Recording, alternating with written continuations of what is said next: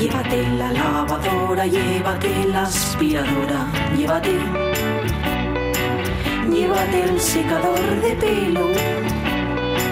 Llévate el horno microondas, el casete, la olla express, pero la radio es mía. La radio es mía. La radio es mía. Y quédate con todo lo demás. La radio es mía. Con Pachi Poncela.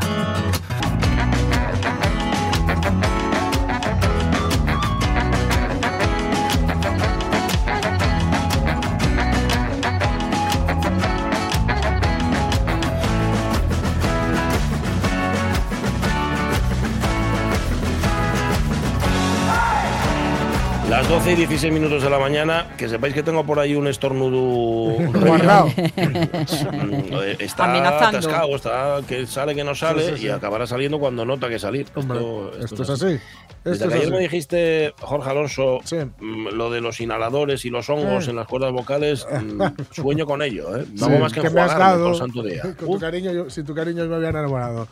Pues, Sí. no, no, hazlo, hazlo, ¿eh? Eh, Sí, ¿eh? No, no, todo el rato. ¿En las líquido. cuerdas vocales o en lo que es eh, las mucosas, Es- lengua, hay, que, hay, boca? que, hay que enjuagarse. igual, todo. Hay que enjuagarse, sí, Vale, sí, sí, sí, vale, porque, enjuago. porque en las cuerdas vocales o sea, puedes tener realmente problemas eh, bastante complicadinos, ¿eh? ujú.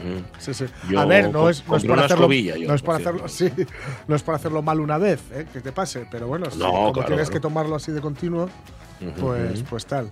Ya, ya, Sí, sí. No, ver, Y- no, no, yo esto espero quitarme ya el, el Sí, chifu este pronto. Sí, Claro, porque, claro. Si no, porque si no ya entraríamos ahí en el, el tema taquicardias y todo esto. No, que- no, Hombre, no, por favor, no. Complícalo. No, porque que ya claro, es, con lo, es otro, más divertido todavía. ¿no? lo otro con la escobilla lo soluciono, lo de las taquicardias ya que ir al médico, ya se Claro, complica claro, todo. claro. La quesería que os decía, y que además de fabricar un queso de cabral es fa- fantástico, elaborar, Sí. que es lo mejor de fabricar, es Sí. Maín. Maín. Maín. La quesería Ah, Maín, vale.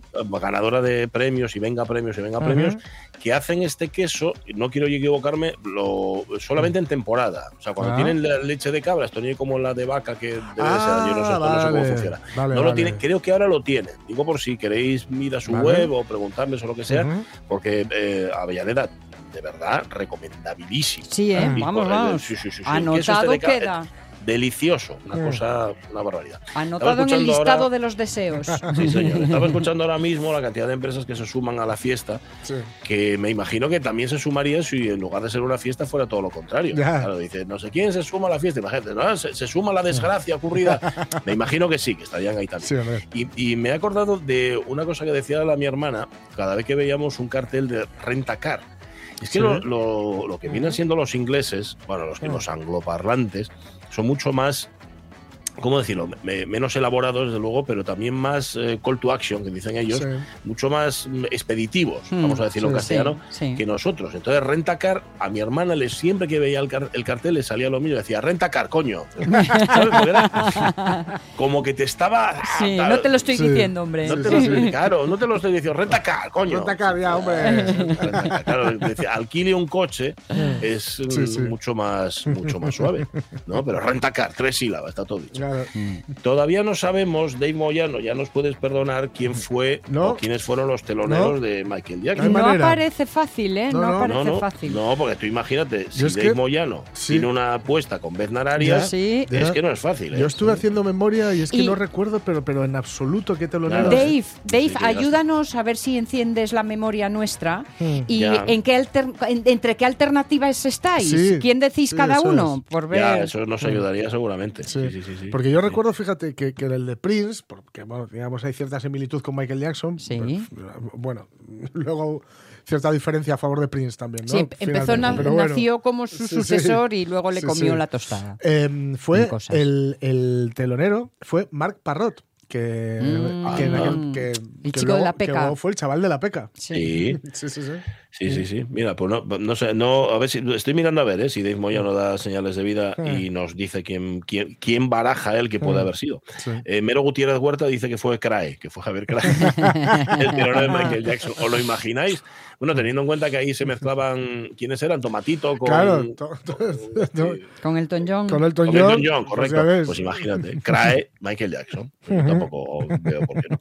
Bueno, creo que ya dije todo lo que tenía que decir. Es que luego quedan estas cosas ahí pendientes. Mira, no, esto no lo dije. Alicia García López estuvo en los dos, Mm. estuvo viendo a Michael Jackson, estuvo viendo a Elton John y añade, no me parecía que, fue, que fuera hace 30 años. Ya. Alicia García López Sí, ni a ti ni a esto nadie. pasa, esto Sí, pasa, sí. esto pasa. A mí tampoco me parecía, mira, 15 Ya, añinos y- tenía yo. Y Michael tú. Jackson ya no está y ¿No? Elton John es una señora.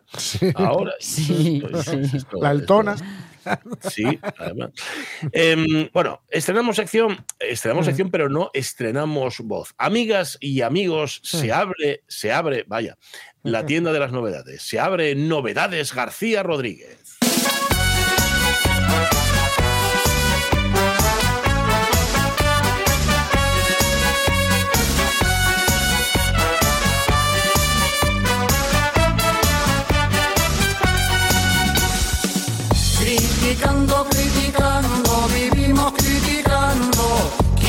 Quien no critica no vive. Criticando, criticando, vivimos criticando. Porque el criticar es libre. Eh, conste, conste Bueno, que la bueno, sintonía bueno, bueno. la ha elegido el propio Me chifla. Rodríguez. Vamos, vamos, me No tengo chifla. nada que ver, es un Qué dúo que se llama. Alborada Flamenca y es absolutamente genial. José. No sea criticado. Precisamente esta sección va a ir de crítica, de crítica de libros, mm, que me parece complicadísimo ya hacer crítica de libros en general. Hacerla por escrito y publicarla, vamos, con unas cuantas columnas para ti solo, ya es complicado también. Pero claro, resumir una crítica de un libro que te acaba de llegar en tres minutos, tres minutos y un poquitín más, eso Ya. ya, no es que sea mérito, Uf. eso ya me parece tour de force. Eso es Ya- cosa, eso es solo digno o solo, solo al alcance Sí, de sí. Javier Rodríguez. Totalmente. Javier García Rodríguez, que hoy se trae. ¿Qué libro, Javier? Los farsantes, de Pablo Remón. ¿Es esta una novela que hay que leer como una obra de teatro o una obra de teatro que hay que leer como una novela? Apenas importa. Las dos líneas argumentales que se desarrollan, la historia de la actriz Ana Velasco y la historia del director Diego Fontana, avanzan sin apenas encontrar más elementos de unión que la figura del padre ausente de la primera, que actúa también como padre metafórico del segundo. Ana es actriz vocacional, pero malvive como monitora de pilates y sufrida actriz en obras infantiles. Uno de los niños que asiste a su representación la critica de manera inmisericordia y tiene seis años. Diego, en cambio, es un director de películas comerciales. Va a rodar con la actriz internacional más importante. Ambos deciden cambiar de vida y encontrar su verdadero camino. Dicho así, los farsantes no interesarían a nadie, la verdad. Sería una obra de autoayuda.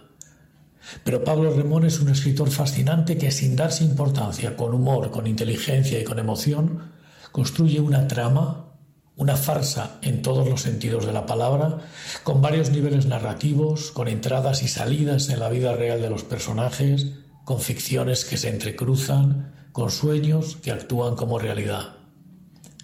Los farsantes es una sátira sobre el mundo del teatro y del audiovisual, pero también una reflexión profunda sobre el éxito y el fracaso y sobre el papel que encarnamos los seres humanos en la ficción y fuera de ella. También es una indagación en la memoria y en el valor de los recuerdos. A través de la ruptura de todas las convenciones narrativas y dramáticas, con personajes que son narradores y narradores que intervienen en la conversación, Pablo Remón dibuja una trama sobre el choque entre la vida teatral, tan profunda, y la superficialidad aparente de las series. En Los farsantes se abre desde el inicio una grieta entre la realidad y la ficción, entre la vida y la representación, entre la infancia y la adolescencia, entre la juventud y la vida adulta, entre el individuo y la familia. Pero es también una agria reflexión sobre la creación literaria, sobre la autoría, sobre la originalidad y sobre el plagio. El autor entra y sale del relato, a veces como él mismo, a veces como autor implícito, a veces como personaje, para opinar, incomodar, explicar o rechazar, en un juego metaficcional que lejos de incomodar al lector, hablo como lector, aún no he visto la representación, la veré en Avilés en noviembre, lejos de incomodar al lector, decía, le aboca a un disfrute intelectual en el que la ironía y el humor en las situaciones y en los diálogos son piezas claves. Los farsantes es una joya y la ha publicado la editorial La Uña Rota en Segovia.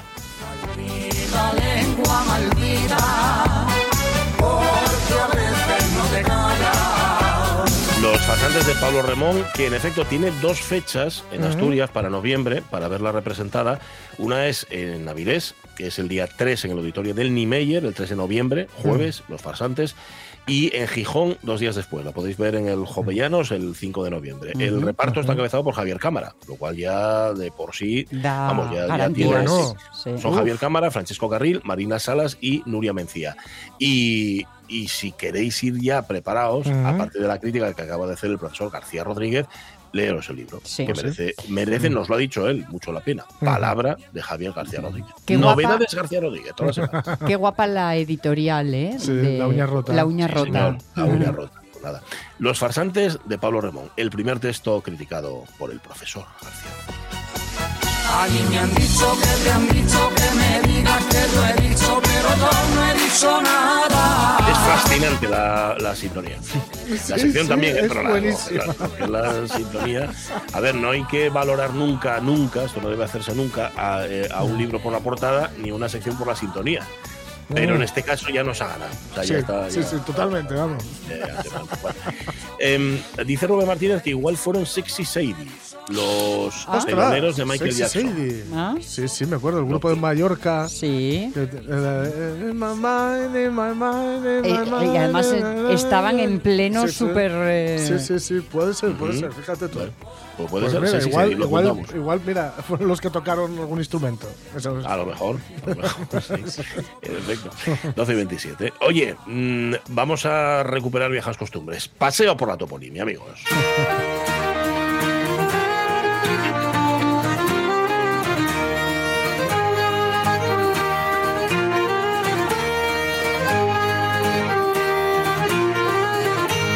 Profesor Julio Concepción. Julio, ¿cómo estás? Muy buenos días. Buenos días. Buenos días. Hola. Qué gusto tenerte aquí Sí. otra vez. Enga- Engañámoste todos los años, todas las temporadas. ¿eh? No, no hay problema, no hay problema. Ah, No hay- Dejas engañar bien. dejes de engañar. Bueno, pues nada. Eh, para quien no sepa de qué va esta sección, se lo contamos. Si son oyentes habituales de la radio mía, fijo que lo saben, pero a lo mejor llegaron hoy o cayeron de otro planeta. Hablamos de eh, toponimia, de nombres de sitios y de la explicación que a veces es plausible, otras veces es de fiar y otras veces es de lucubración, pero siempre desde el rigor, que es lo que hace Julio Concepción todos los miércoles. A ver, estaba Lorenzo Linares, Julio, colaborador habitual, que no veía al momento en que empezara la sección. Y tiene un montón de preguntas para ti. ¿Empezamos? Eso está bien, está bien. Vale. No, no te dejamos ni respirar. Sí, sí, no, no, Directo no, no. al frenesí, A amigo. currar, ¿qué tal el verano ni nada? Claro, no, no, mira, él nos pregunta por dos lugares. Cenero, en la parroquia de Xixón, y Cenera, aldea en Mieres. ¿Tendrían el mismo origen? Sí, bueno, en ese caso no hay duda. Cenero y cenera eh, hacen referencia en realidad eh, a la ceniza, es decir, a un tipo de suelo, eh, de- digamos, suave, flojo, eh, que suelen dejar eh, los ríos. Por lo tanto. Eh, Cenera, eh, Valdecuna, el sitio empozado donde Ajá. el río remansa, remansa, claro, y deja pues una especie de, fin, de, de arena por las, por las orillas que la gente utilizaba utilizaba para los cultivos, claro. Por tanto, en todo caso, hace, referencia al suelo, a un tipo de piedra suave, de- como la ceniza, semejante a la ceniza. Mm, Cenero y Cenera vendrían así. Cenero. Tiene que ver, una vez más, la toponimia tiene que ver con el suelo que pisamos. Así de claro. sí, siempre. Mm. Está también Vegacien, ahí por el, por el Mm. oriente, amiga. Eh, y Vegacien ahí se discute que si viene de un Mm. antropónimo, pero en fin, puede ser también. Pero mm, eh, es un río también, eh, es una, es una zona sobre un río con muchos desbordamientos antiguamente. Y el mismo Mm. nombre de Ponga parece ser que significa lodo, lodazal, dice Martín Sevilla, este, Ujú. de profesor que fue demasiado viejo. Por lo tanto, relacionándolos, pues sí, muchos efectivamente tienen que ver con la raíz es la misma. Mm, vale. Bueno, eh, sigue diciendo Lorenzo que hay un pico en redes que lle el requexón de Baldunes y lo compara con Balduno, el de Regueres. ¿Esto de dónde vendría? Lo de Baldunes y Balduno, Julio. Sí, claro, o- otra igual. El balduno eh, de, de la reguera está muy estudiado por José Manuel González, ese gran investigador, arqueólogo de la Universidad de Oviedo y lingüista también. Por lo tanto, el balduno parece ser que es el valle fortificado. Val- Ese duno Ah, es, sí. for- es fortaleza. Mm. Mm, Sí, sí. Entonces, ahí hay pocas dudas. Eh, no hay ese dunum, pues en realidad como las dunas, en realidad como las dunas de la costa, significa altura, montículo. Es una raíz ya indoeuropea. Por lo tanto. Valdunum sería el Valle de la Fortaleza, que sería un castro, por ejemplo, luego. Y, y, y, y, Julio, mm, porque llámense a les castañes, llámense castañes baldunas. Hay un tipo de castaña que es castaña balduna, ¿no? Sí, claro, pero porque procedían de ahí, parece ser. Es que las regueras, Ujú. tiene- bueno, las regueras son Sí. un poco privilegiadas, ¿eh? Solamente con el nombre de regueras, Hombre. tiene agua, agua abundante por todas partes. Claro. Antes, por lo menos, no sé ahora cómo andará la cosa, pero, pero antes tenía agua, es un valle muy fértil. muy fértil. O sea que, que les castañes baldunes son porque son de ahí, no son un tipo Hombre, de castaña aquí- concreto que se den donde pinte. No, es un tipo de castaña, parece la variedad, Sí. parece ser que será ahí por muchas circunstancias. Vale. Es grande, es Vale. grande y es, es- por lo tanto eh, esas castañas, esas castañares no se dan en cualquier sitio, no, no pueden alimentarse, no tienen esa finura y esa es como Entendido. todo, ¿no? Ujú. Hasta las vacas, eh, eh, eh, si están en zona muy fértil, son grandes, claro, y gordas. Por lo tanto, Valduna, eh, no- siempre interpretamos, eh, en Lena por lo menos, vamos, que, que viene de las castañas que procedían de, de, de, ahí, de, de Val- de Valduna. de Ujú. Valduna. Claro. Vale, ahí vale, de la zona, que son, sí, son, tienen fama Sí. de ser muy buena castaña, aunque aquí ya sabéis lo que hacemos. Muchas veces dejamos caer la castaña, caer a la Mm. calella y preferimos comprarles eh, eh, en Sí. otros sitios. Sí. Comprarles pañales y que vengan de fuera. Sí, sí. Eso ya, Exactamente, eso ya. exactamente. En Es que hay que doblarse, pañales. ¿sabes? Hay que doblarse para las castañas. Sí, sí, sí. Uf, ¿Dónde quita, vas? quita. Claro, ¿dónde vas a parar, hombre, a estas alturas? Déjate, déjate. Bueno, oye, y nos pregunta la última pregunta de Lorenzo Linares, tiene que ver con la parroquia de Gallegos en Mieres, y dice que hay ciertos lugares o unos cuantos lugares con este topónimo fuera de Asturias, por ejemplo, el río Gallego, que está en el Pirineo aragonés, y que dice él podría venir de la Galia. ¿De dónde vendría Gallegos en Mieres, Julio? Bueno, en Gallegos de Mieres y tantos sitios que se llaman la Cabana de los Gallegos, el Canto de los Gallegos, eh, que, que están surgiendo por muchos montes, eran los, los oficios, ahí no hay ninguna duda. Los, los gallegos, bueno, eran especialistas y lo siguen siendo en parte en la cantería y en la, en, en la madera, en, en la talla, en fin. Entonces los gallegos eh, son eran eh, inmigraciones de, de artesanos que venían por ahí, se asentaban y a veces se casaban, quedaban ahí y formaban pueblos. Ahí hay pocas dudas, sobre todo en el monte, cuando hay un cuando hay un sitio que llaman el canto de los gallegos, solían ser Mm. lugares donde hay piedra y allí levantaban una cabaña y tallaban la tallaban la piedra para luego bajarla a las construcciones. Por lo tanto, es un es un étimo claramente etnográfico. Ahora, el gallego ese, claro, ya cambia la, el Claro. acento y la tilde también. El gallego, hombre, con los galos, pues posiblemente, aunque no sé si también los galos vendrán de la palabra cal, cal, gal, Cal. eh, esa es roca, monte, cal. Mm. Por lo tanto, el gallego puede estar en referencia con un, como el cares, por ejemplo. Car también es roca, car, Sí. gar. Por lo tanto, eh, puede estar en referencia con la roca. Esto, bueno, había- mira, lo puedo mirar porque tengo ahí varios diccionarios franceses. El gallego más bien sería en relación, sí, o con, o con los galos o con la roca. Ajá, Mm. vale, pero ya sería distinto, no tiene que ver con el gallegos de Mieres, que ahí sí estaríamos hablando de eso, de, de un Sí, sí, no, ahí es un gentilicio. oficio, ¿no? muy- muy estudiado. Y además, bueno, los gallegos, eh, sabido es que fuera de Galicia, por todas partes. Ahí, Eh. bueno, aquí en Hispanoamérica, aquí, Sí, sí, sí. la De hecho, los juicios que dieron los gallegos. Sí, de hecho, en Hispanoamérica nos llamen gallegos a todos, ya para, Sí. Sí. para abreviar, para, para no liarse.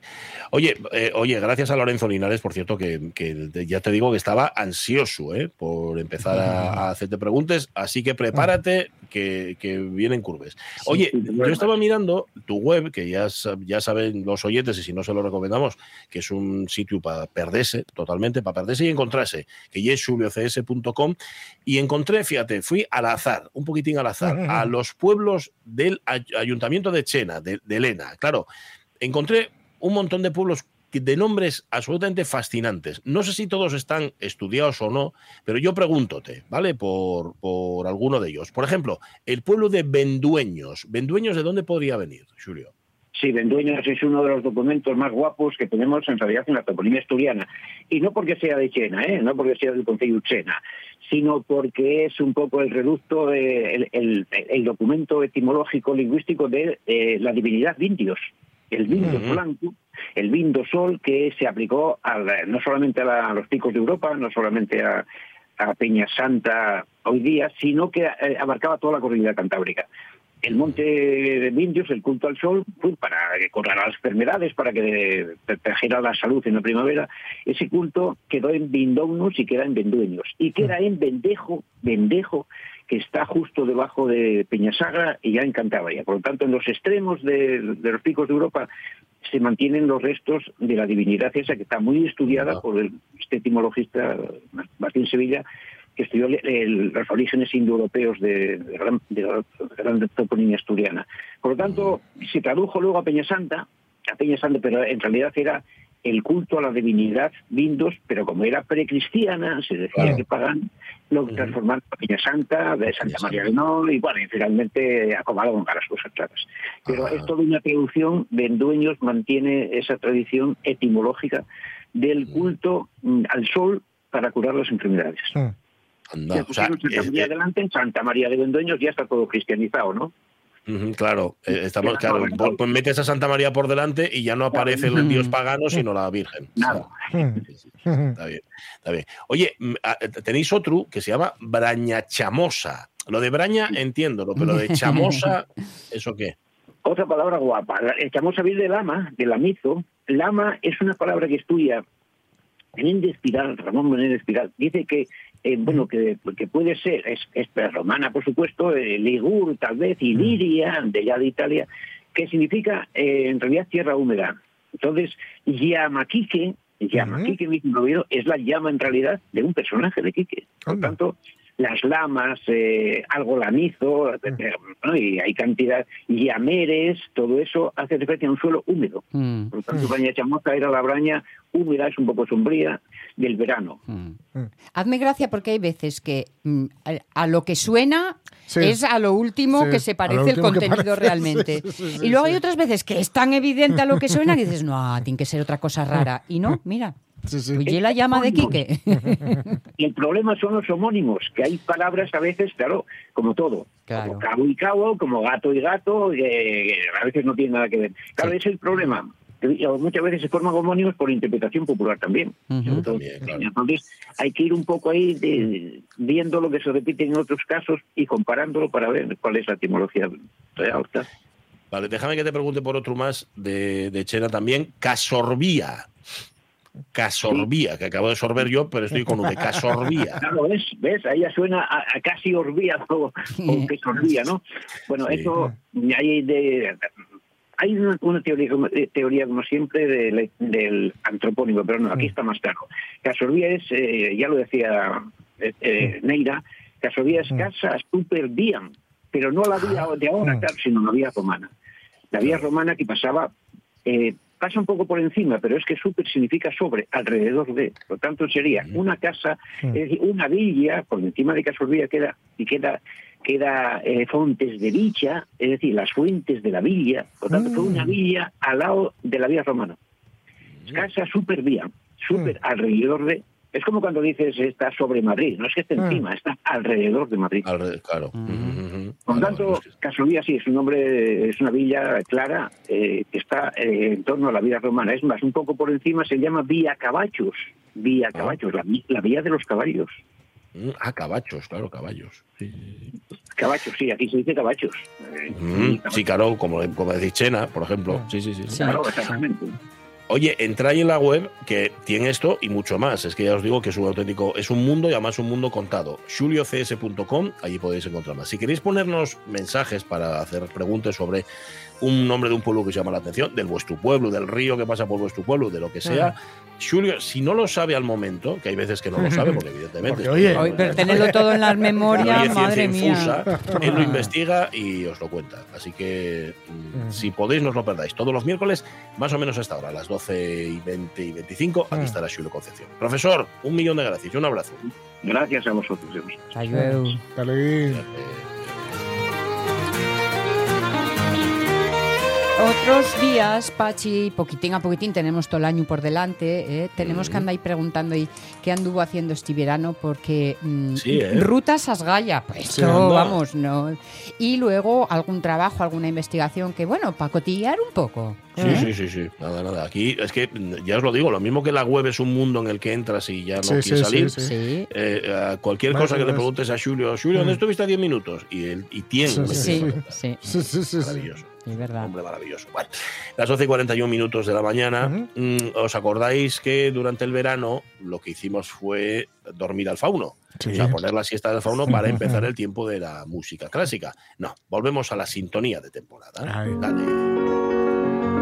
Du meine Seele, du mein Herz, du meine Form, oh du mein Schmerz, du meine Welt, in der ich lebe, De Schumann que, si no me equivoco, se titula algo así como Dedicatoria, traducido al castellano. ¿Cómo estás, Marta Tejido? Buenos días. Hola, buenos días. ¿Me oís bien? Buenas, Uy, muy bien. bien, qué bien, Marta. De maravilla. de vemos, Sí, sí, se- Bedmund. es el título y es efectivamente dedicatoria. Muy bien. Una pieza Bueno, bellísima de Robert Schumann. Sí, señor. Cantada además por Fisher Discount, casi nadie al aparato, así que todo junto. Gloria. Oye, mm, a ver, eh, hay una novedad en el tiempo de la clasicoteca, aquí en la radio mía, que es que la temporada pasada era cada dos semanas. Pero Sí. en vista del, del éxito obtenido, eh, esta temporada vamos a explotar doblemente a Marta Tejido guay. y va a ser toda la semana. Yo encantada. Bueno, si te dejas, si te dejas, está muy bien. Oye, y hoy nos vas a llevar de viaje muy lejos, pero con parada obligatoria en las Islas Británicas. ¿no? Buah. Efectivamente, hoy hablamos de Gustav Holst Uf. y una de, yo creo que su obra Ujú. más famosa, que es Los planetas, ¿no? Tras Ujú. unas semanas donde hemos estado muy en contacto con el mundo anglosajón, Sí, hay que decirlo, sí, ¿no? sí. Sí. Pues sí, pues sí. Hablamos de un compositor que nació en 1874 Ujú. en la ciudad balneario de Cheltenham y que realmente su nombre no era Gustav Holst, sino que era Gustavus Theodore von Holst, porque su Ah, padre era sueco de ascendencia alemana y bueno, su madre era, era inglesa. Eh, si recordáis, eh, hace dos semanas hablamos precisamente de Vaughan Williams, también Hmm. otro compositor, son de la misma época, estamos hablando de compositores románticos que por cierto los dos tuvieron eh, la misma inquietud, que fue recuperar la música folclórica inglesa, y, la- y, bueno, pues aún encima la coincidencia hace que, por un lado, hayan nacido en el mismo condado, eh, con dos años de diferencia, y que hayan coincidido estudiando en el mismo centro en Londres, ¿no? Bueno, pues las cosas, las coincidencias. Ujú. Eh, decir que él, eh, Holst, comenzó, bueno, por decir muy brevemente su. su su biografía, ¿no? Comenzó a estudiar piano, su padre era profesor de piano, por tanto, pues era algo natural, ¿no? Pero debido a una neuritis, a un, un problema, una inflamación en el nervio de su brazo, tuvo que reorientar su carrera y lo hizo hacia la Mm. composición y hacia el trombón. Mm. Eh, estudió en el Royal College of Music de Londres, una de las instituciones más prestigiosas. Y hay que de- decir una cosa, que es importante esa faceta, aparte de compositor, de trombonista, porque Mm. hizo que en su carrera profesional, cuando trabajaba como músico, podéis imaginaros lo que era para un jovencísimo compositor tener la experiencia de conocer los efectos sonoros y la riqueza Claro. tímbrica, pero de una orquesta, pero desde dentro. Mm. Claro, que es algo muy diferente a Lujo. simplemente conocerla como oyente, eh, nada que ver, ¿no? Mm. Eh, es verdad que esta suite, Los Planetas, yo creo que eclipsó el Mm. resto de su producción, pero él tiene muchísimas, tiene óperas, ballets, eh, música orquestal, coral, tiene muchísimas obras, ¿no? Mm. Hablando ya directamente de la obra, decir que está compuesta entre 1914 y 1916, que el éxito fue impresionante, que Mm. hizo que consiguió que obras que había compuesto y que permanecían dentro de un cajón fueran Mm. publicadas, porque el interés hacia él fue de repente Claro. eh, muy importante. ¿no? Decir que también que la suite está formada por siete planetas, omite la Tierra y por supuesto en aquella época, en 1914-16, Plutón no había Plutón sido descubierto. Ah, Esto- claro, se descubrió en el año 1930 desde un observatorio de Arizona, en Estados Unidos. Y por cierto, también decir que desde el año 2006 se ha caído de la lista del planeta. Sí, Sí. estaba ahí, ahí. Claro, estaba en claro. el aire. Porque Y la. Unión Astronómica Internacional determinó que no cumplía las características de la nueva definición de planetas y pasó a ser un planeta enano. Así que eh, nos ha quedado una lista muy actualizada. Pues vamos a empezar escuchando música. Vamos a empezar escuchando eh, cada uno de los eh, planetas eh, asociado además a la deidad romana. En el primer caso, y ahí sí que es verdad que hace un cambio en cómo están ordenados desde el Sol eh, hacia el exterior los planetas, en vez de poner Mercurio, pone en primer lugar a Marte. Marte es el portador de la guerra. Por tanto, es una pieza, vamos a escuchar una pieza con un fuerte carácter rítmico, marcial, muy violento, muy disonante. Y lo que quería proponer a los oyentes es que si escuchan con atención, al inicio de la pieza, la cuerda, la cuerda frotada, realiza un sonido un poco extraño, un poco particular, ¿no? Es decir, si pensamos que los violines, las violas, chelos y contrabajos producen su sonido frotando las cerdas del arco contra las cuerdas, aquí va a haber un cambio. Holst indica en la partitura con leño, con madera. Los instrumentistas tienen que inclinar el arco de forma que sea la madera la que contacte con la cuerda y produzca este sonido.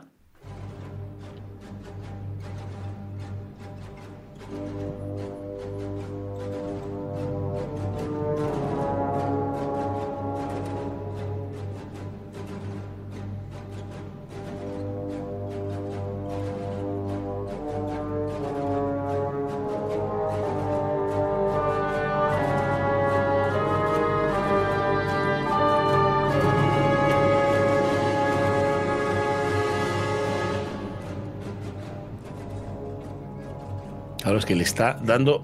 A ver, no es que aporre en las cuerdas, pero sí, Sí, es como pero si le dieran con, Sí, la, sí. Con, el, con la madera del arco y rebotara, ¿no? Un poco así. Eso es, eso significa coleño, que además abrió un montón de posibilidades para crear efectos sonoros posteriormente, ese, ese recurso, ¿no? Si vemos, es una, decimos, es una marcha, tiene ritmo de marcha, pero es una marcha un tanto atípica, va a Mm. 5, cuando una marcha siempre es a Ujú. 2 o a 4, es binaria, ¿no? Porque marca los pasos. Es una marcha un tanto, un tanto especial. Decir que esta obra, Los Planetas, eh, sirvió de inspiración a numerosas generaciones de compositores cinematográficos. Podemos hablar de Hans Zimmer o de John Williams. Yo creo que es el primero que nos viene ¿no? a la mente. Sí, ¿no? Entonces, Mm. para crear este paralelismo, para que lo podamos ver, escuchar con claridad y lo podamos notar, vamos a escuchar el siguiente pasaje. Mm. Es una rápida progresión a cargo de las cuerdas que culmina con unos violentos acordes. Intentamos memorizarlo para luego poder escuchar cómo realmente John Williams lo va a plagiar, vamos Ah, a decirlo ya claramente, ¿no? A ver, a ver.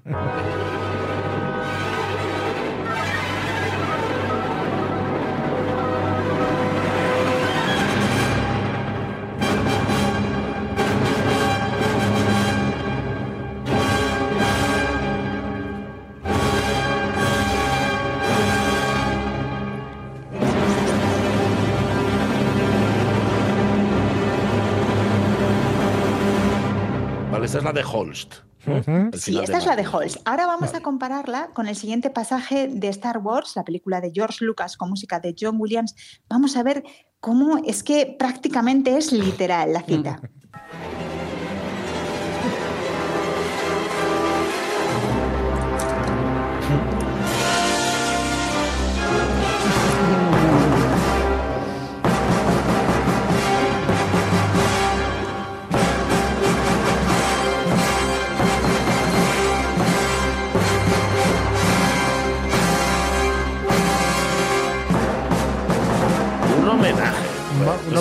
Un homenaje, ahora. un homenaje. Plagio, ahora es Sí. homenaje. ¿eh? Un homenaje. Sí, la madre, verdad es que- madre, madre.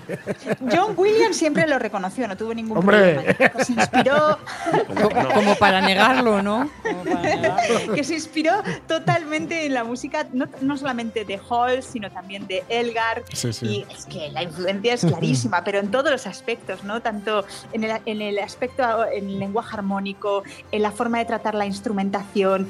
Eh, pensemos que esta obra lleva una orquesta muy nutrida, es una gran orquesta sinfónica, lleva dos arpas, lleva la celesta. La celesta es un instrumento en teoría de percusión, pero que, vamos a ver, es, mm, eh, Sí. visualmente es como un piano. Sí. Eh, lleva órgano, lleva un coro. eh, Lleva, necesita de, de una, muchísimo, un gran número de, de instrumentos de percusión. O sea, tiene una riqueza instrumental y muy importante. Y también recordar que es que Hall será un, buen- un buenísimo orquestador, como lo era en aquella época también Maurice Ravel. ¿no?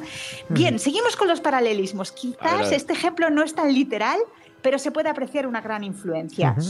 Y es que, si recordamos el inicio de, de Mm. Marte, era una marcha, ¿no? Lo que pasa es que una marcha empezaba todavía en piano, pero a lo largo de la pieza evolucionará hasta culminar en el ritmo atronador en fortísimo, a cargo de toda la orquesta, unos compases para dejar paso a la melodía por parte de los instrumentos de viento. Lo escuchamos.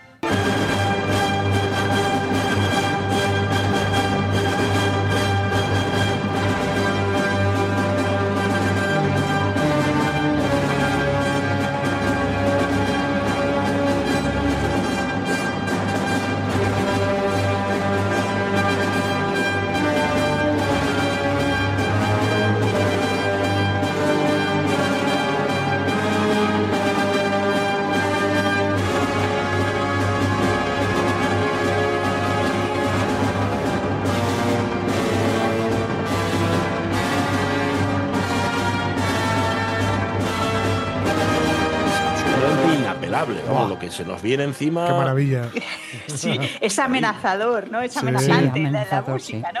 Eh, si hemos visto, eh, comenzaba toda la orquesta tocando el ritmo y luego el ritmo permanecía de base y sobre él eh, se simultaneaba una Mm. melodía. ¿A qué nos recuerda? Salvando distancia. No es como el caso anterior, ¿eh? no es tan claro, pero nos recuerda a lo siguiente que vamos a escuchar. Ujú.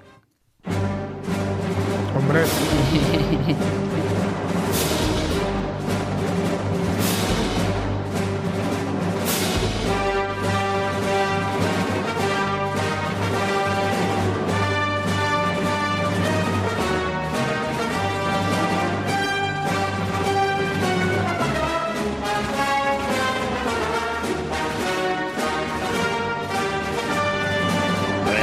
que ya iba a ser columpiarse demasiado si hubiera calcado como el ejemplo anterior. O sea, sí que le da otro. Pero vamos, que, que sí, que se identifica fe- perfectamente. Está, ¿no? Está ahí, sí. la esencia sí que es muy, muy similar, ¿no? Aunque esta, esta marcha de Star Wars, la marcha imperial, es Mm. verdad que es a cuatro y, es, y se identifica más rápidamente con el ritmo, con un ritmo de marcha más claro, ¿no? le falta, Bueno, pues- le falta a Darth Vader llevar una camiseta que ponga Holst. Sí.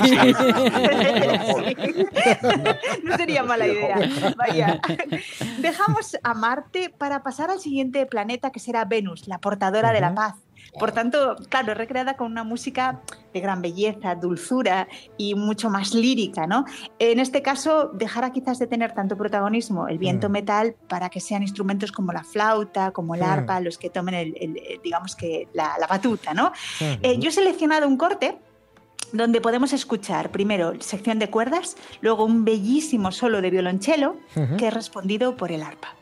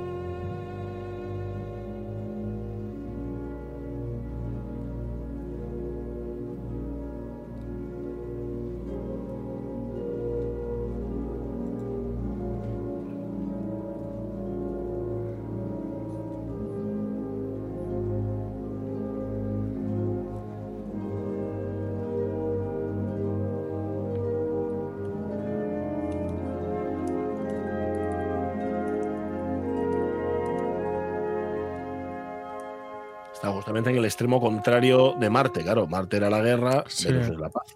Qué maravilla. Sí, nos, nos transporta totalmente a, a otros mundos, ¿no? Entre, es capaz de, de- Mm. de crear en nuestra mente, mm, yo creo que otros ambientes totalmente contrastados. El Mm. siguiente será Júpiter, eh, el portador de la alegría. Eh, cuyo entusiasmo yo creo que se transmite desde los primeros compases de Mm. esta nueva pieza. Em, de nuevo, a recalcar ¿no? La importancia como orquestador que tenía, que tenía Holst. Eh, vamos a escuchar de nuevo, comenzarán las cuerdas que de nuevo arroparán la entrada de todos los vientos.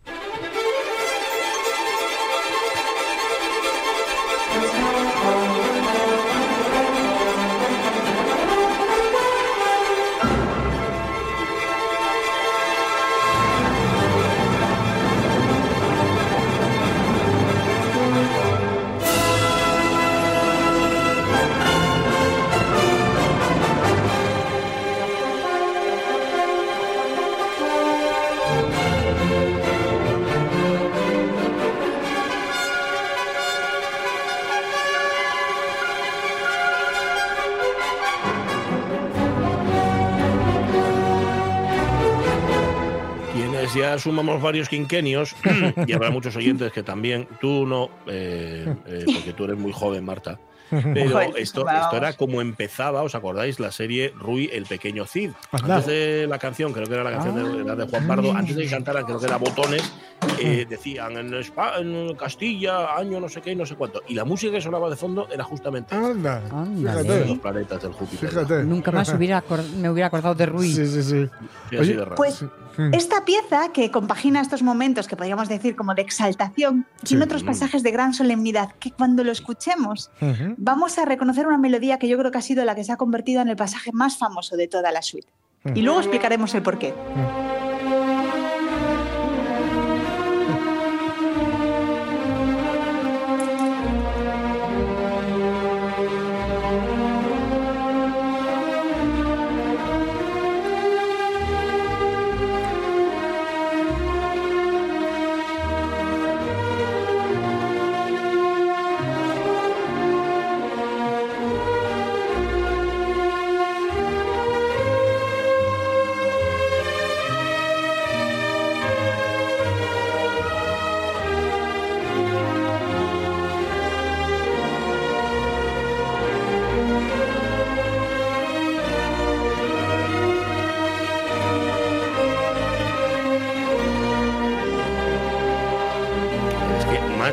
british, más british no Sí. puede sonar. Esto es un auténtico himno. Sí, sí. Claro, esto es un himno patriótico. En, um, unos años después de- del éxito que obtuvo al- en el estreno, en 1921, Holst recibió el encargo de poner música a un poema, que es, Ujú. el, es el I vow to thee, my Ujú. country, que es Te juro a ti, mi país, eh, que bueno, eso es un, un himno patriótico que yo creo que ya sobre él, él estaba, es verdad, Holst estaba muy sobrecargado de trabajo Ujú. y se dio cuenta de que las palabras del poema encajaban en Mm. gran medida con la melodía del Ajá. pasaje que acabamos de escuchar, de, de- de Júpiter, ¿no? Y hoy en día pues es un himno que se interpreta cada 11 de noviembre, la celebración del armisticio, que también ha estado presente en grandes funerales de Estado como personalidades como Winston Churchill o el día de la coronación de Isabel. II. Vamos a escucharlo con texto.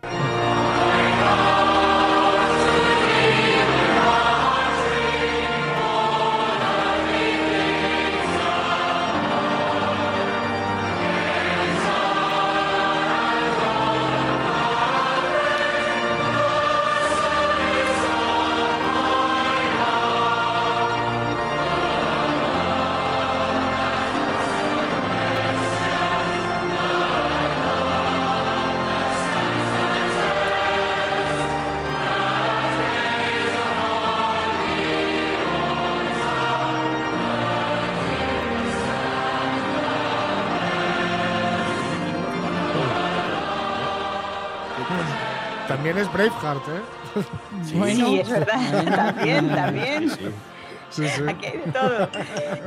Y, y ya para terminar, eh, eh, antes de despedirnos, eh, Sí. vamos a escuchar el último de los planetas, Neptuno, el cual... Mientras nos eh, despedimos, de hecho, va a sonar de fondo, mira. el título El Místico, que de repente pasamos a otro tipo de sonoridad, a un mundo con una atmósfera mucho más contemplativa, eh, donde tenemos como protagonistas las arpas, las cuerdas, y hay una novedad que es que introduce un coro femenino. No, el coro femenino no pronunciará ninguna palabra, ningún texto, solamente vocalizará. Todo Ajá. Ello tiene una gran influencia bien de Claude Debussy y su pieza El Nocturno. Vamos a escuchar.